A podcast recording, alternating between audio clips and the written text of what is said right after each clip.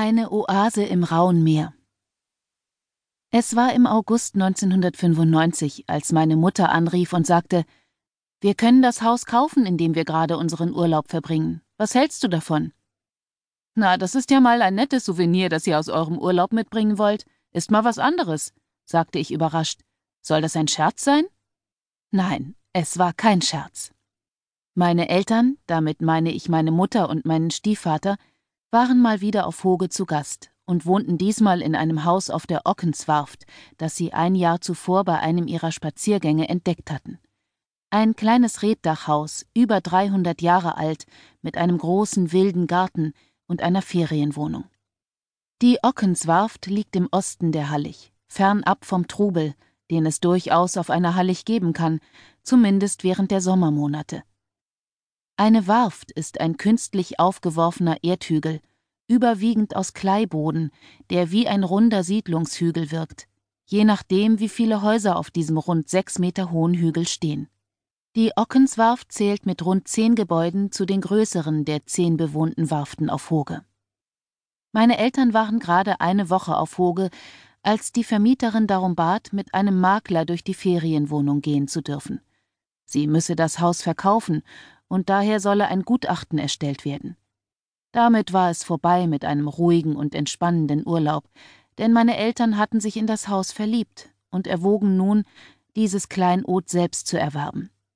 Eine Entscheidung, die ihr Leben von jetzt auf gleich auf den Kopf stellen könnte. Tatsächlich haben meine Mutter und mein Stiefvater Nägel mit Köpfen gemacht. Sie hatte bereits aufgehört zu arbeiten er nahm kurzerhand das Angebot seines Arbeitgebers an, in den Vorruhestand zu gehen. Der Verkauf des Hauses in München wurde eingeleitet und der Umzug auf die Hallig für Anfang Januar organisiert.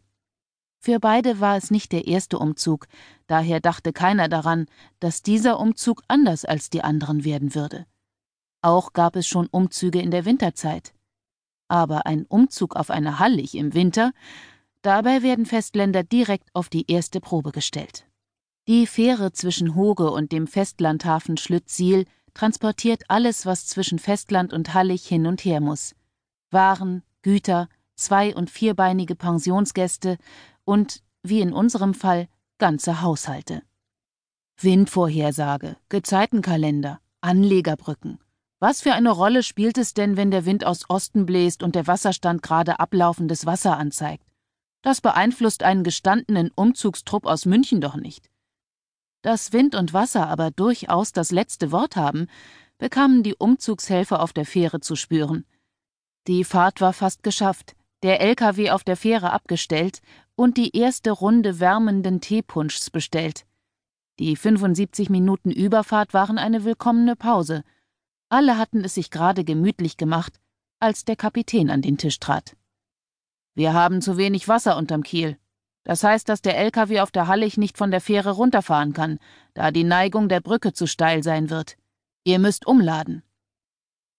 Das war's mit der ersehnten Pause, denn allen war sofort klar, was das bedeutete.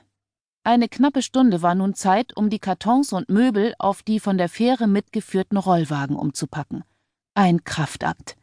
Erschöpft und hungrig packte der Trupp noch einmal an und schaffte Stück für Stück aus dem LKW auf die Anhänger. Ins Schwitzen kam trotz des Zeitdrucks niemand, denn bei dem hier üblichen eisigen Ostwind ist das schier unmöglich. Auf Hoge angekommen, nahmen mein Stiefvater und ich die müden Umzugshelfer und die vollbeladenen Rollwagen in Empfang. Wir beide waren gemeinsam mit meinem Onkel eine Woche früher angereist, um die Vorbereitungen zu erledigen. Schlaf und auch Stellplätze mussten geschaffen werden. Am Anleger kam uns ein Halligbewohner mit seinem Traktor zu Hilfe. Er fuhr nacheinander die drei vollbeladenen Rollwagen zur Ockenswarft. Auf dem Weg vorbei an den beiden ersten Warften saß ich hoch oben auf dem Wagen und versuchte Kartons, Wohnzimmerlampe, Sofa und Gummibaum gleichzeitig festzuhalten. Bis dahin hatte ich keine Vorstellung davon, wie lang die Strecke vom Anleger bis zur Ockenswarft sein kann. Fuhren wir mit dem Auto sonst nur ein paar Minuten, dauerte es diesmal eine gefühlte Ewigkeit. Ich dachte die ganze Zeit, hoffentlich sieht das keiner. Aber diesen Satz kann man getrost aus seinem Wortschatz streichen, wenn man auf eine Hallig zieht. Auf halber Strecke fiel der Küchenschrank vom